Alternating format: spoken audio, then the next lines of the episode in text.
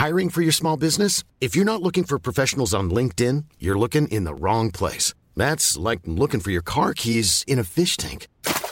LinkedIn helps you hire professionals you can't find anywhere else, even those who aren't actively searching for a new job but might be open to the perfect role. In a given month, over 70% of LinkedIn users don't even visit other leading job sites. So start looking in the right place. With LinkedIn, you can hire professionals like a professional. Post your free job on linkedin.com slash people today.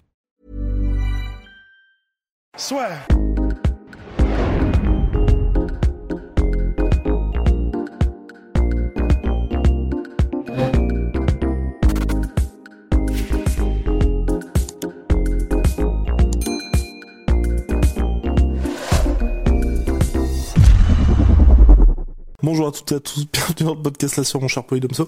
Euh, on va revenir sur les événements du week-end. Parce que deux légendes, deux légendes vivantes sont tombées brutalement. Au champ d'honneur. Exactement, on va commencer par euh, Frankie Edgar, où qui s'est pris un violent genou sauté, je crois, après 26 ou 28 secondes face à Cory Sandhagen, qui était classé numéro 2 avant ce combat-là. Frankie Edgar numéro 4, après grosse guerre quand même contre Pedro, Pedro Munoz, Munoz. pour ses débuts chez les bantamweight.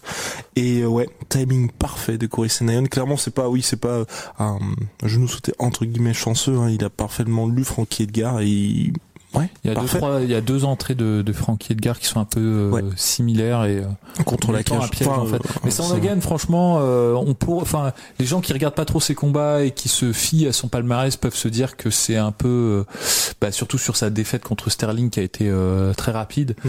Euh, on peut, on pourrait être amené à le sous-estimer pour ça, mais c'est peut-être un des mecs les plus versatiles et les plus Mhm. imprévisibles et les plus euh, impressionnants dans cette catégorie en termes Ouais. de, de, de striking. euh, franchement, c'est c'est beau ce qu'il fait. Et, euh, là, le, le piège qui tend à, à Frankie Edgar, il est juste parfait, quoi. C'est c'est juste parfait.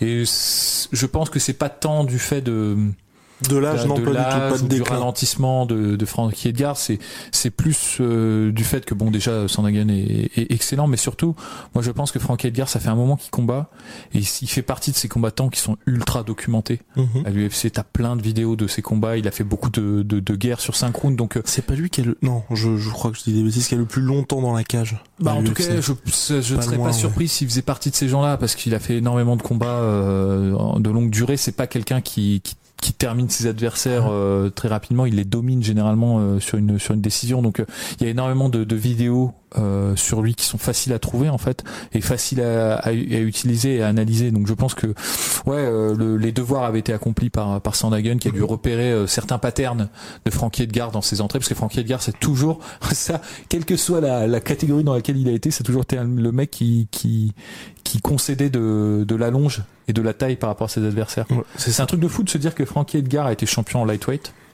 C'est clair. euh, pff, quand tu vois les modèles actuels en bantam euh, finalement il est tout juste bon pour cette catégorie. Enfin tu vois quand tu prends juste les tailles et tailles et poids et allonge et tout ça euh, il n'est pas énorme pour la catégorie alors qu'il a combattu euh, bah, une grande partie de sa carrière deux catégories au-dessus quoi. Mhm. c'est c'est assez dingue. Et il était euh, bah il faisait petit par rapport à Sandhagen hein, dans, dans dans ce combat quoi. Donc euh, donc ouais c'est c'est triste mais en même temps c'est je crois c'est le- seulement le deuxième KO de sa carrière Oui, après celui qu'on. Non, troisième. Parce qu'il y a eu Brian Ortega le premier. Zombie. ouais, qui était terrible parce que Korean Zombie, à la différence des deux autres où là c'est des, on va dire des combats qui se déroulent dans des conditions normales, il avait joué le sauveur pour cette carte-là, short notice de 9 jours je crois. Et... Ouais. Bah c'est c'est compliqué, mais en même temps c'est c'est le sport et en même temps il a une il a une très belle carrière et Oui. euh, Et puis là, il y a rien et de puis honteux, je veux dire, et ce- c'est- cette c'est C'est un des meilleurs de la catégorie. Ouais. euh, C'est un c'est un espoir. Il y a pas de on n'est pas sur une euh, sur une performance qui qui inquiète énormément. C'est juste que bon Mhm. bah c'est compliqué euh, parce que du coup on se rend compte que malgré sa sa descente en catégorie, il y a un plafond Ouais, qui est atteint, tu vois, face à un certain nombre d'adversaires qui sont au top du top. Je pense qu'il peut encore battre beaucoup de gens dans la catégorie euh, bantamweight, euh, Frankie Edgar. Mais accrocher les, Mhm. les les tops de la catégorie, ça va être euh, ça va être compliqué hein, pour lui. Et pour Cory Sandhagen, alors là, par contre, euh, bah, title, enfin, ça ne peut être que pour le titre. Peut-être. Moi, j'aimerais quand même voir euh, Cory Sandhagen, TJ Dillashaw. Ah, ça c'est un combat euh, qui donne vraiment euh, vraiment envie. Peut-être se le réserver euh, pour plus tard aussi. Quand il y a un des deux qui est champion, euh, ouais. Ouais, c'est c'est c'est aussi une possibilité. Euh, le, le prochain title shot de toute façon va nous donner euh, d'autres d'autres opportunités parce que c'est euh, Sterling qui va affronter euh, Yann. Le champion. Je sais. Est-ce Ouais. que c'est concrétisé Oui, c'est c'est- c'est confirmé, c'est pour l'UFC 259. Donc, Donc, le euh, début mars. Les deux combats, franchement, moi je trouve intéressant. Une revanche contre Sterling, euh, c'est très intéressant, même si Mhm. Sterling avait vraiment shut down euh, Ouais. Cory Sandhagen très rapidement. Il l'avait vraiment pris de vitesse euh, sur leur rencontre. Complètement. Oui, mais il y a, il y a pas, il y a pas eu de combat en fait, tout simplement parce qu'il a même peu eu l'occasion de s'exprimer. C'est ça. C'est Sterling qui a vraiment imposé ses, ses forces euh, face à Sandhagen. C'était très pareil. Hein, euh, Sterling aussi. euh, il lui arrivait un peu euh, la même chose que Sandhagen parce qu'il s'était fait éteindre par Moraes. Oui, Très le fameux chaos euh, d'able. Ouais, c'était pas, pas, pas de bol, tu vois, mais bon, Mm. c'est, c'est ce genre de catégorie où c'est euh, très, très compétitif et euh, faut pas se laisser abuser par une défaite comme ça dans le, dans le top de la catégorie, quoi. C'est, ça, ça c'est sûr. Donc, euh, ouais, euh, Sterling ou euh, Yann, ce sont des, des bonnes confrontations pour euh, pour Sandhagen et de toute façon, euh, on TJ Dillashaw, on touche du bois s'il revient et qu'il revient de manière performante. Je pense pas qu'il aura du mal à aller jusqu'au titre en fait. Donc euh, éventuellement down the road comme ils disent, peut-être qu'ils se rencontreront et ça fera un super match parce que c'est vrai qu'ils ont un style tous les deux bah de ouais, c'est un c'est un mot qu'on utilise mais de néo striking quoi, Mhm. c'est beaucoup de déplacements latéraux, beaucoup de feintes, beaucoup de switch, beaucoup de shift Ouais. aussi, switch shift. hein. et donc voilà, donc c'est très intéressant, euh, ce serait un combat ouais qui, qui serait fascinant je pense. Ouais, mais par contre. euh, Pour Frankie Edgar euh, Pour Franck Edgar, plus compliqué. De toute façon, cette catégorie bantamweight, on en parle à chaque fois, elle est ultra dense parce qu'il y a quand même aussi un certain. J'oublie son prénom, Cody Gabrandt. Cody Gabran, il y a là. José Aldo, José aussi, Aldo qui qui a est battu euh, Chito Vera. Donc euh, Mm. c'est ouais, c'est compliqué. Il y a beaucoup de gens. Il y a, il y a, il y a même des gens dont on parle pas. Tu vois, Sangadon, euh, c'est euh, Oui. euh, donc c'est ouais, c'est compliqué. euh, mais ça se décante vite parce que ça combat rapidement. En fait, il y a pas de il y a pas de bouchon. euh, et je pense que là c'est très bien qu'il y ait le title shot euh, Yann euh, contre contre Ouais. Sterling. Et ça c'est bien. Ça fait avancer les ça fait avancer les choses. Donc euh, Ouais, on verra bien, on verra bien. Je pense pas que Frankie Edgar, euh, sa carrière soit terminée sur ce Non, je pense pas En revanche, ses aspirations au titre, un peu plus Compliqué. tu vois, un peu plus compliqué. Bah déjà de toute façon même avec euh, bah, sa, sa victoire contre Pedro Munoz tu vois c'était c'est un bon Pedro Munoz mais Mm. c'est pas calibre champion justement donc euh, non ça va être assez compliqué pour lui mais c'est vrai que bon il peut toujours animer quand même la catégorie chez les poids lourds Beaucoup moins. euh, beaucoup moins d'optimisme concernant notre cher Alistair Overeem qui a perdu donc par TKO au deuxième round contre Alexander, Alexander Volkov. Volkov. Alexander Volkov qui l'a physiquement bah monsieur euh, a bien travaillé Volkov qui a vraiment changé physiquement, euh, qui a pris beaucoup de poids, je pense. Mm. euh, en tout cas du muscle hein. c'est surtout oui ouais, c'est du ça, muscle hein, pour pas- ouais. Parce qu'il était très euh, très fin et très longiligne euh, quand il est arrivé à l'UFC. Et là, ouais, sur les derniers combats, euh, il a, il a, il a, il a, il a pris du muscle et du coup, par voie de, de conséquence, euh, ses coups en fait ont un peu plus de poids en fait. Ouais. Et euh, ça a jamais été un mec Volkov qui avait du, du pouvoir de KO. Et là encore, je pense pas qu'il en a, mais euh, qu'il en ait parce que c'est pas vraiment, il a pas vraiment le punch quoi. C'est pas, il, Mm. t'est- il, il, euh, il arrête pas les gens sur un coup, sur un, sur, euh, sur un crochet ou sur, euh, sur une technique au point comme ça. Mais c'est juste chaque coup fait, fait du dégât quoi. C'est des frappes très très lourdes et ça s'accumule très rapidement. et puis Il a que pété le, 2 nez là de, euh, le- pété le nez de d'Overeem au premier Overeem round au premier round. Et euh, tu vois, on est chez les chez les heavyweight, un mec qui fait plus de 2 mètres et qui a un bon jab, ça devient tout de suite très très chiant. Il y en a très peu qui ont. Tu vois, euh, Overeem, objectivement, on en parlait dans la dernière euh, dans la dernière vidéo qu'on avait faite. C'est peut-être je sais pas si on peut dire que c'est le meilleur technicien, mais c'est celui qui a l'arsenal le plus complet en Mhm. fait dans la catégorie des lourds Ouais. actuellement. Il, il sait faire beaucoup de choses. Il est excellent en clinch. Il sait très bien striker. Euh, il a des tripes qui lui permettent d'aller au sol. Au sol, il a un top control qui est très Mhm. très efficace. bon il a des soumissions, un excellent grand pound. Donc euh, il y a plein de trucs sur lesquels il peut pio dans lesquels il peut piocher, tu vois, pour euh, pour faire face à des à des adversaires. euh, bah surtout dans la catégorie des lourds, on a surtout affaire à des, des spécialistes, mais ça ça l'a pas empêché de, de rester. Finalement, il n'avait pas les armes ni les outils, tu vois. Il a été très vite coincé euh, au bout de la distance, au bout de la longe Mhm. de de Volkov, qui lui, pour le coup. Franchement, il est pas loin de devenir très très casse-couille dans la catégorie. Tu vois, il a encore, euh, Et je puis il a progressé mine de rien en Il a- défense il de a- de takedown pardon il a progressé. Euh, il, il, a, je te dis, le fait qu'il gagne de la puissance sur ses Mhm. coups le rend beaucoup plus dangereux parce qu'il a toujours touché euh, ses adversaires et il avait toujours eu un bras avant qui était relativement efficace, mais ça faisait pas aussi mal que ça. Tu vois, là maintenant, il commence vraiment à, à faire vraiment mal sur sur les coups, tu vois. Et il a toujours des. En revanche, là, ce qui est bon, sont un peu son sa wild card à Volkov, c'est ses techniques de jambes Mhm. où il a des. Je pense que là, pour le coup, il peut vraiment avoir des une capacité de finish Ouais. qui est plus développée sur sur ses techniques du jambe. On rappelle, il, originalement Volkov, il vient du du Kyokushinkai. Et donc euh, il a des techniques de, de coups de pied qui sont un peu euh, qui sortent de l'ordinaire Mhm. euh, en, en, en heavyweight à plus forte raison, notamment ces euh, ces, euh, ces ces snap kicks au corps où il le donne vraiment quasiment avec les orteils, tu Mhm. vois, si ce n'est bon parfois avec le bol du pied, parfois avec les orteils.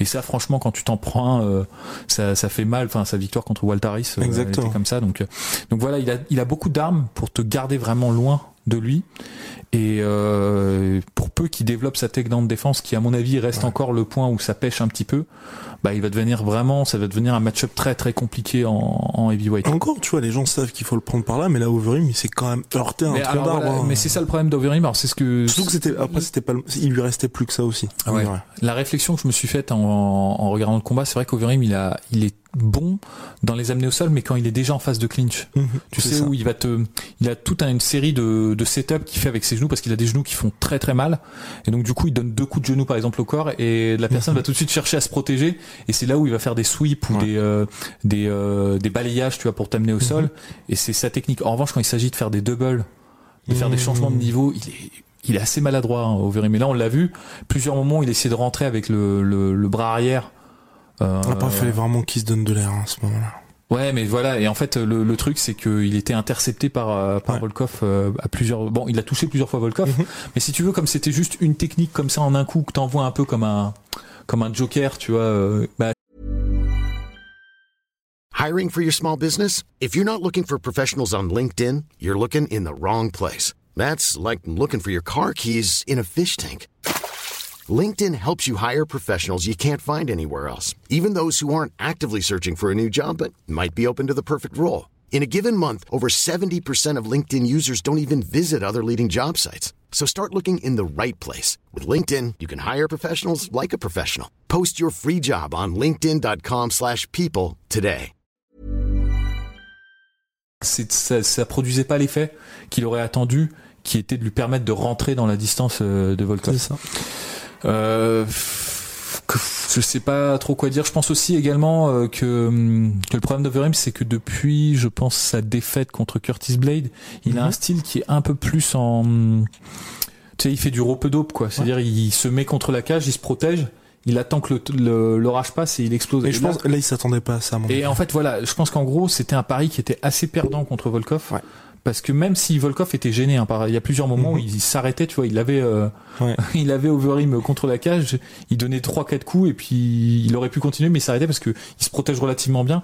Mais chaque coup qui passait, même si sur, je sais pas, cinq Mhm. coups, il y en avait deux qui passaient à travers de la garde, bah ça, ça créait trop de dommages en fait. C'est vraiment ça. Donc cette stratégie de faire du du rope dope, ça peut marcher peut-être avec, euh, ça avait marché avec euh, Rosenstruck et ça avait marché. euh, Sakai. avec Sakai, mais parce que c'est Sakai, euh, c'est pas un énorme cogneur et euh, il a pas ce poids, tu vois, sur chaque coup, tu vois, Mhm. qui, qui te qui te détruit, tu vois. Et donc là contre contre Volkov, c'est ça a été un pari euh, pari perdant en fait. euh. Donc voilà, euh, bon bah des défaites. euh, Quelle suite pour Alistair Overeem qui était dans son dernier, son one last run, son dernier run vers le titre, là maintenant à 40 ans passés pour Alistair. C'est compliqué pour Overeem parce que j'avais dit dans, dans une précédente vidéo qu'il se renouvelait beaucoup. Mhm. Mais là, je pense que ça va être compliqué pour lui de, de renouveler son game. Il a fait beaucoup déjà de renouvellement. Mm. C'est très intéressant hein, la, la- la- le parcours qu'il a eu. C'est assez incroyable. Il a, je pense, euh, il y a plusieurs moments où on a dit bon bah il est terminé, tu vois. Mhm. Euh, je me souviens quand il a perdu euh, La deuxième fois contre Miocic. bah, Ah, contre- pardon, la première, n'importe quoi.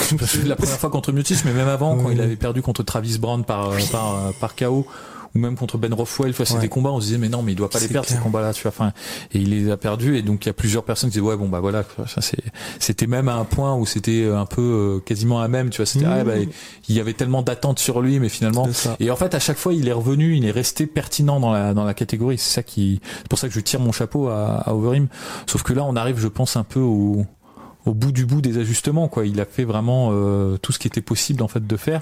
Je pense qu'il peut continuer à battre beaucoup de, de mecs en heavyweight, mais que là on se dirige plus vers un rôle de gatekeeper quand même. Mais c'est ce que tu disais, de, ce que tu as dit dans le podcast sur euh, la prévue Cyril Gann, Jairzinho Rosenstruck, pour moi, et à part Rosenstruck, s'il y a une revanche, pour moi tous les mecs là contre lesquels il a déjà perdu, il les bat, enfin je vais pas dire il les battra jamais, mais tu vois ils font neuf, ils font dix fois le combat, je pense que neuf ou huit fois il perd. C'est ça, le problème c'est que tu vois, moi je pense, honnêtement, hein, très honnêtement, euh, un rematch contre Curtis Bates, je donne pas gagnant. Non. Un rematch contre Ngannou, je le donne pas gagnant. Miocic non plus. Miocic non plus. Euh, et là, euh, Volkov. Rosenstruck peut-être. Volkov non plus. Rosenstruck, ouais. Il y a, y a euh, Mm. pourquoi pas, tu vois. Mais euh, mais euh, Mais Volkov non. non, Volkov Non, non, tu vois. Pareil, tu vois, justement parce que ce style-là qu'il a développé là depuis euh, qu'il est passé à Elevation Team, il fait plus de grappling et il attend en fait que l'orage passe et Mhm. tout. Je pense que ça se prête mal face à un mec qui fait 2 mètres et qui sur chaque jab va te va te faire du dégât quoi Ouais. tu vois c'est c'est un peu c'est un peu compliqué d'ailleurs tu vois le début du combat moi j'étais très inquiet quand j'ai vu le début du combat où tout de suite dans les premières secondes il se retrouve dos à la cage Mhm. dans une position qui euh, Ouais, franchement le, le, il n'y a pas de réponse possible parce que quand t'es un, quand t'as un mec qui fait 2 mètres et qui a une telle allonge c'est pas bien de se, de se Mhm. d'attendre et se dire je vais peut-être passer un contre. T'es même pas à portée de frappe en fait euh, contre contre la personne. Donc c'est pour ça ça devient compliqué. Moi personnellement j'aimerais pas que qu'on en vienne à un point où ça devient un gatekeeper voire pire euh, un, un nom tu vois pour propulser les, les Je mecs pense qu'il est trop fort pour ça. De toute façon, ils avaient essayé contre Pavlovich. Et oui, c'est vrai. pas. Pavlovic avait été complètement euh, sorti parce qu'il y a encore ce que je dis, hein, c'est faut pas trop non plus s'illusionner. Il y a beaucoup de heavyweight qui ont pas la profondeur technique de Oui, non, il est pas fini. il et qui ont pas fini. les armes, tu vois, pour euh, pour faire ce qu'a fait euh, Volkov, tu vois. Donc euh, il peut battre encore un certain nombre de mecs dans, dans cette catégorie. Euh, en revanche, est-ce que c'est ce que veut est-ce faire qu'on- Overeem Est-ce que est-ce que est-ce que nous, en tant que fans a envie de voir on a envie ça de voir ça, tu vois On a envie de le voir comme un test, comme un André Arlovski, tu vois. Finalement, Arlovski, euh, non, c'est moi personnellement, j'ai pas trop envie de voir ça, tu vois. Donc euh, donc je sais pas. Je, si la question c'est de savoir si Overeem euh, peut euh, peut faire un nouveau run vers le titre, je ne pense pas. Je ne pense pas. Je ne pense pas non plus. Après, c'est des heavyweight. Hein. Il suffit qu'il Ouais. fasse trois combats, euh, trois victoires et, euh, Ah, mais là, c'est un mec un peu connu, tu Mm. vois, euh, sur le. Mais les hauts de la catégorie là, c'est trop compliqué. Trop compliqué pour lui. Non, mais c'est ce que Polydomso, bah, Alistair, si tu nous regardes, euh, pourquoi, pourquoi ne pas aller dans une autre catégorie, d'une- une autre, organisation. Après, il gagne. Alors, ce qu'il faut savoir, c'est que Overeem gagne très très bien sa vie. Un des UFC. plus gros salaires. Il est entre 800 000 et 400 000. Ouais, c'est un des mecs les mieux payés euh, et je crois que c'est il était dans le top des mecs les plus payés sur les sur Ouais. les dernières années. Donc il a vraiment bien fait euh, bien mené sa barque à ce niveau-là et c'est vrai qu'il aurait tort de se priver quoi. S'il a une position où, avec un contrat à plusieurs euh, plusieurs millions, bah faut qu'il Mhm. reste quoi. Ça c'est ça c'est clair même s'il est plus aussi pertinent que ça dans dans, dans une perspective de, de compétition, c'est aussi un gagne-pain euh, enfin c'est c'est leur vie quoi Mhm. c'est de gagner de l'argent, de se mettre à l'abri et tout. Donc euh, tant qu'il peut, qu'il peut encaisser, euh, faut qu'il reste. Maintenant, euh, c'est vrai que euh, je pense qu'il a encore le niveau pour dominer les autres organisations, mais très nettement quoi. Ouais. Il y a, il y a pas. Moi, j'aimerais bien le voir comme ça. Minakov, euh, mais en poids lourd hors de l'UFC, je vois pas beaucoup de mecs qui peuvent l'inquiéter, tu vois. Mmh, ouais. Ouais, non, c'est clair. Donc non, non, franchement, non, Alistair Overeem, moi, non, je- pour moi, ce serait bien qu'il aille dans une autre organisation. Parce qu'en plus, tu vois, il a été relativement préservé, je trouve. Tu vois, enfin, je veux dire, euh, physiquement, il a, il a pas ce côté, le- on voit que le mec a 40 piges, a euh, plus de 70 combats en tout, je crois, enfin, c'est colossal, quoi. Si on fait kickboxing et, Mmh. plus et MMA, MMA, ouais. plus Ça fait, ça, fait, ça fait plus de 20 ans qu'il combat en MMA. hein. Ouais. C'est un truc de dingue. Hein. Il a une longévité euh, assez incroyable, hein, Alistair Overeem, et au plus haut niveau. Ouais.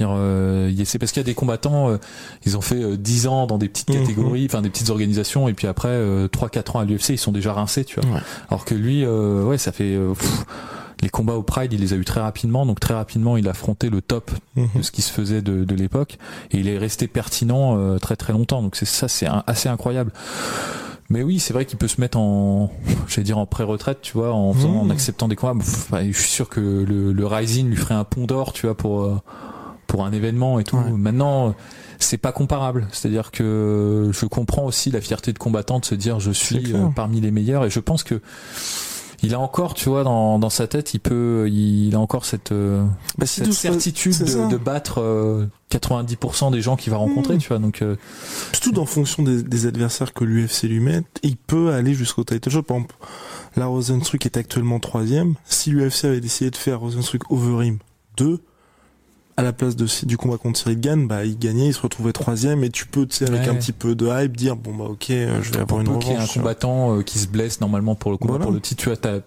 as ce genre d'opportunité qui peut se présenter.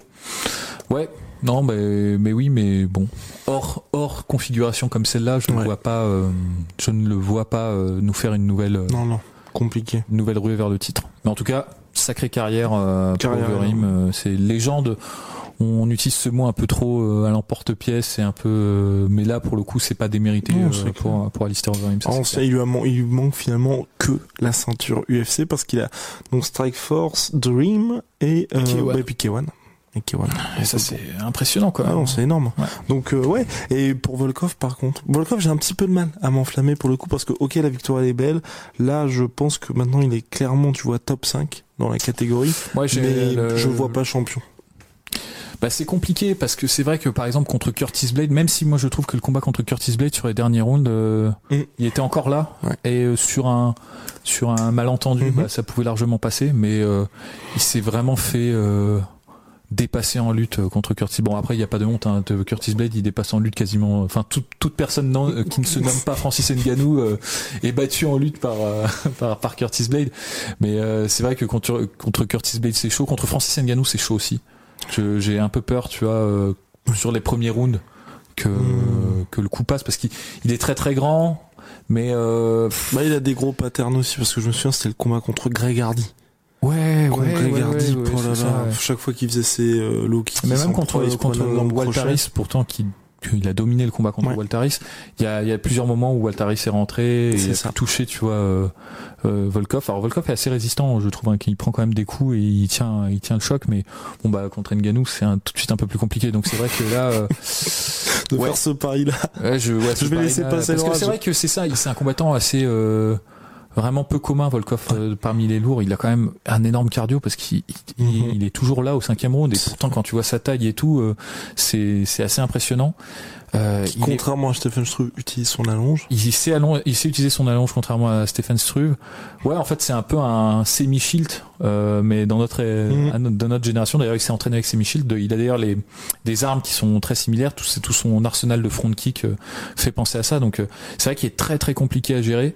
Euh, maintenant, ouais, comme tu le dis. Euh, tu sais, Stipe Miocic, Curtis Blade, Francis Ngannou, j'ai un peu du mal à le voir. Mais après, on s'est- moi, un match que je que je verrais bien pour lui, dans la perspective d'un prochain title shot, c'est le vainqueur de d'Eric Lewis, euh, Curtis Blade. Mmh. Parce que dans les deux cas, ça fait une revanche. Ouais. Puis s'il gagne, euh, tant mieux. Tu vois, là, il monte pour le titre. Bon, bah, s'il perd, euh, c'est pas grave. Tu vois, il, il est jeune, il a 31 ans ou 32 Oui. ans, je crois. Et Donc, puis euh, dans cette catégorie-là, de toute c'est ça. euh, les mecs, c'est comme les chats. Donc, euh, donc voilà, bien. Bah, je pense qu'on a fait le tour sur cette UFC. Et puis oui, euh, bien évidemment, les deux défaites donc d'Alistair Overeem et de Frankie Edgar, c'est pas dans les mêmes conditions qu'Anderson Silva contre où On se dit là, faut vraiment arrêter. Là, ah c'est pas pareil. ouais, C'est plus qu'on est en mode à quoi bon continuer sinon pour l'argent? Parce que c'est vrai que c'est des mecs qui sportivement en ont toujours sous le coude hein, mais Ah bon. oui, oui, oui. Bah oui, mais bon, après, euh, c'est le nerf de la guerre, hein, quelque part. euh, C'est un peu pour, c'est une des, des raisons principales. euh, Eh oui. Donc, euh, il faut, faut, faut pas le nier, mais c'est, c'est vrai que c'est moins, moins alarmant euh, comme, comme constat, ça c'est clair. Et ben voilà, nous avons fait le point. Mon cher bonhomme, je vous dis à la prochaine. Big shout out à My Sweet Protein. Moins, oh, moins 45% sur tout My. Protein avec le code la sueur. Et moins 10% sur tout Venom avec le code la sueur. Peace.